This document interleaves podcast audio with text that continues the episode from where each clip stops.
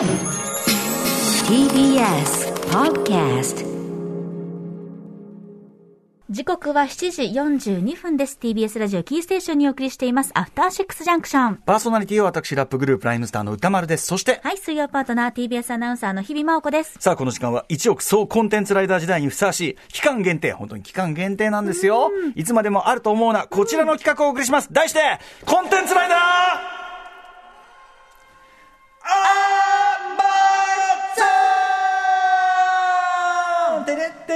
テレテレテレテレレ大空に聞け。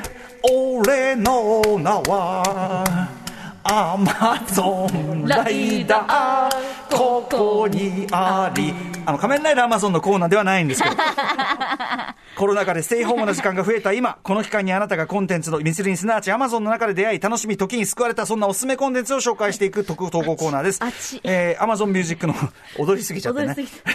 アマゾンミュージックさんの全面協力でお送りしてますが、太っ腹なことにアマゾンさん以外のコンテンツも投稿 OK コーナーという幅を広げた結果、もう皆さん本当にあらゆる角度から面白いのを送っていただいて、本当にありがたいな。紹介しきれないしうん、まあでも、とにかく年末年始コンテンツ不足ということは、これはもうまずないということなんですよえねー。もうもう情報いっぱいいっぱい。えーということで、今日も面白い角度から来ております。えーこれちょっと前から紹介したかったんだけどね。えー行ってみましょうか。じゃあ、日比さん読みかな？これ、あ、私読み、私読み。えー行ってみましょうか。えーラジオネーム、えっ、と、ガチャ、ガチャチョコさんからいただいたコンテンツライダーアマゾン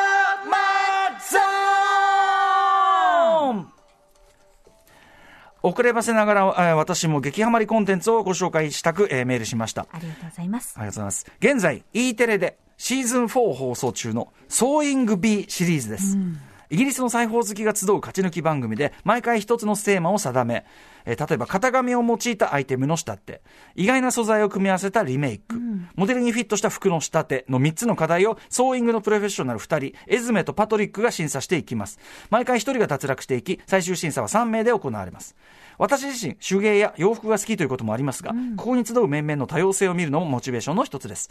お裁縫といえば女性をイメージすることが多いと思いますが、ルーツをアジアや中東、アフリカ等に持つ人々、男性も若い人や同性のパートナーを持つ人、また病気による障害を抱えか抱えている人など、イギリス全土から本当に様々な人たちがオーディションを経て集まります。同じテーマでミシンを操り、手縫いで刺繍やボタンをと、えー縫い付け、それぞれの個性を作品に仕上げていく過程を、エズメとパトリックが冷静に分析したり、えー完成した作品の問題点を指摘したり、惜しみなく称賛したりするやりとりがあり、それを毎回、母と一緒に前のめりになって見ています。えー、Hulu や Unext でも配信中ですが、E テレではワンテーマを2週に分けて放送しているので、そこで終わるのと焦らされ感が味わえますということです。ソーイングビー、これ日比さん知ってました？初めて聞きました。あの、ファッションデザイナーがさ、こええう競ってくださる、もうあの、こういうリアリティ、なんていうの、こう、勝ち抜きものの、割とこう、クラシックであの、プロジェクトランウェイがあるじゃないですか。でも、プロジェクトランウェイの、まあ、イギリス版だけど、これは、であれ、要するにデザイナー志望ってわけじゃなくてってことなのかな、出てくる人はねアマ。チュアの方たちのようですね。なんですよね。アマチュア裁縫方、そこがまず違う。だから、より、より多様かもしれないね、ひょっとしたらね。年齢とかそういうところはね。BBC で2013年からスタートし、現在シーズン7まで放送中という人気コンテンツなんですね。そうなのよ。ね日比さんご自身も、はいあのご手芸的なことをやられるじゃないですか。そう思えば、これこそそのそコロナ禍で時間があるということで、久しぶりに刺繍をやって、うんうん今年はハマった夏だったなと、はいモルカー作ったなな見事なモルカーだったよ、あれ、本当に。あの子をたまに眺めてはね、いい酒が飲めるんですけれども。いいね。あれだからさ、手芸でもあるし、俺からするとフィギュア作りなわけよ、いや、もう。本当にそうでした布をね。作ったフィギュア作り。いはい。や、だから、なかなかなモデラーよ、あなた。もうね、楽しかった。まだちょっとね、次のあの、モルカーちゃんたちの素材だけは集まってるんで、ちょっと作りたいなと思ってたんですけど、でもやっぱりこれ今ちょっとね、映像見てますけど、あの、私もネットフリックスのネクストインファッションっていうコンテンツ、これもあのネクストイン、ファッション。うん。各国のデザイナーの人たちが、まあ、勝ち抜きスタイルで、それぞれのテーマを決めて、ペアを組んだりとか、まあ、一人で、うん。あの、争奪戦というかね、優勝者を決めて、その人はデビューというか、うん。まあ、あの、オフィシャルな形で自分のブランドを立ち上げることができるっていう番組で、なんか、ものづくりの楽しさっていうのを、この裁縫であったったり、うんうん手芸のこのやり方を見てると、うんなんか気づけるというか、うんうんうんこんな風に肩って作るんだみあたいな。ー確かに確かに確かに。そうだよね。あのー基本がね、んまたね、なるほどね、洋服は我々が何気なく着てる洋服の、実はそういう技術と工夫とにね、させられてるっていう。このボタンってここに縫い付けていいんだとあかー、そういうなんかファッション自体への面白さっていうのうんうんをすごく気づかされるので、へーえこれもちょっと見てみたいですね。E テレでやってるということでね。うんそうかそうか。はい。あの、なんだ、この間 E テレ、E テレ、あれ BS かな？やっぱ NHK のあれでたまたまやってた、イギリスの庭園があるじゃない？要するにお庭作るガはいはいはいーデニングというかさ、のあの番組やってて、それもめちゃめちゃ面白くって。イギリスですものね、うん特にね。俺がガーデニングだとっていう感じなんだけど、うんでもやっぱもうめちゃめちゃやっぱ面白くて、やっぱこの時期コンテンツライダーやってるから、うんいろんなところにコンテンツアンテナが、ね、開いてる状態ですから、ビーンってこう行きますよね。うんソーイング B。はい、えっ、と、見てみようはい、配信サービスだと UNEXT や、えー、Hulu などで過去シリーズが視聴可能ということですね。はい。えー E テレで現在は放送中ということです。はいもう一発いきますかね。はい。行ってみましょうか。じゃあ、これは日比さん読みでお願いします。はい、ラジオネーム、愛のコリアンダーさんからいただきました、コンテンツライダー。あーまちゃん私が紹介したいコンテンツは、現代短歌です。うん。ステイホームが推奨され、世の中に溢れるコンテンツを吸収するチャンスと思ったのもつかの間。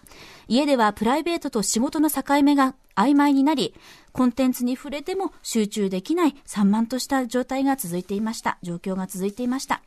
そんな息も怠々とした生活に酸素を送り込んでくれたのが現代短歌です。現代短歌は学校で習ったような古典とは異なり、生活の時間の流れの中でおざなりにしていた感情を落ちてましたよとばかりに拾い上げてくれ、そっとポケットの中に戻してくれる、そんな表現活動だと思います。たまたま最近刊行されたばかりの歌集を何の気なしに覗いたところ、そのエモさにすっかりハマってしまいました。例えば、手のひらを改札へかざす一秒に、魂一かけらを支払った。心が目当て、鈴木遥さん。続いて、人類は破滅すべきと息巻いた。翌朝7時に出す資源ゴミ。鬼と踊る、三田三郎さん。世の中に溢れているカラフルで音付きのコンテンツとは異なり、歌集にはだいたい1ページに1種や2種のみ印刷されているのみです。このストイックさ、このハードコアさ、たった数十文字で私たちの感情を揺さぶるこの威力。こんなコンテンツは他にはないのではないのでしょうか。現代短歌がよくわからないという方は、左右者さんから出ている本、初夏湖文庫記アフター2000現代短歌クロニクルがおすすめです。2000年以降に作られた現代短歌の代表作が丁寧な解説付きで紹介されています。はい。ということで、短歌ね、この番組だと、あの、女優のね、三村理恵さんにね、短、短歌短というね、あの、はい三村さんが短歌初、現代短歌に挑戦されて一冊出した、えー短歌集をご紹介しましたし、その時も魅力のね、部分というのはちょっと三村さんからも伺った。三村さんもだいぶご無沙汰してますね、ちょっとね。近々ちょっとね、あの、お呼びしたいところですけどねねお忙しいとは思いますけど、そう、なんだけど、なるほどね。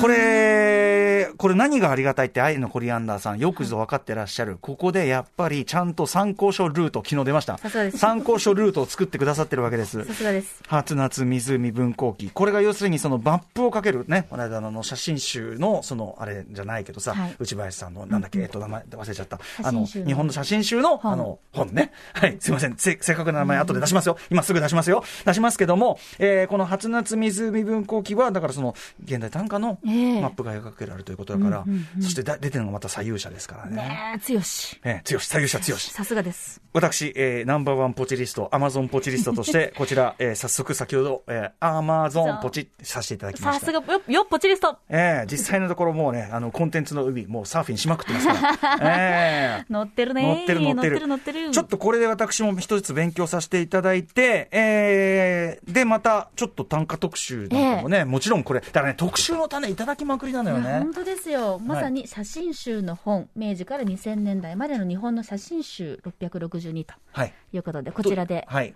えっ、と、内林、えっ、と、うえっ、と、なんだっけ、内林、なえっと内林俊さん、内林俊さん。はい、えーということで、えー やった写真集のあれみたいなもので、そうですね、はいうんマップを描けるというもので、短歌はでも確かに昔学校で習って難しいななんて思った記憶しかなかったんですけど、現代短歌というのいろんな形があるんですね。必ずしもそのなんていうの形式ね、こう七のね、ええあれだけをちょっとはみ出ってるの全然あったりとかね、うんうんそのまた崩し方の加減もあったりするんでしょうしねリ。ズムというのもね、ええ美しいものですね、やっぱりね。はい、ということで、ええーありありがとうございます。現代短歌の世界ね、まだ我々掘り切れてないところですからね。はいさあ、そんな感じでお送りしております。このコーナー、皆さんからの投稿をお待ちしてます。採用されたコンテンツライターたちには、もれなく、アーマーゾーンギフトカード5000円分をプレゼントします。そして、はいさらに Amazon Music さんからアンケートのお願いもあります。あなたのおすすめのポッドキャスト番組は何ですか？この回答をメールアドレス、podcast- おすすめアットマーク amazon.com まで送ってください。詳しくは番組公式ツイッターをご覧いただきたいと思います。アンケートの締め切りは来年の1月31日までです。回答してくださった方の中から抽選で Amazon ギフト券5000円分、E メールタイプのもの申請いたします。はい。ということで、えっ、と、このコーナーもいつまでもあると思うので、もちろん期間限定コーナーでございます。非常に良コーナーだと思いますけどね。はい本当に皆さんから教えてもらうコンテンツがもう良質。良質だし多多様という当文字通り多様というかね、感じで非常にありがたいことでございますがまだまだ間に合いますので、えー、ふるって年内ね、えーご応募いただければと思います以上ここまでコンテンツライダーあーまーゾーンでした。ポチッとなポチッとなポチッとなポチッとな。ご合計いくら？After Six Junction.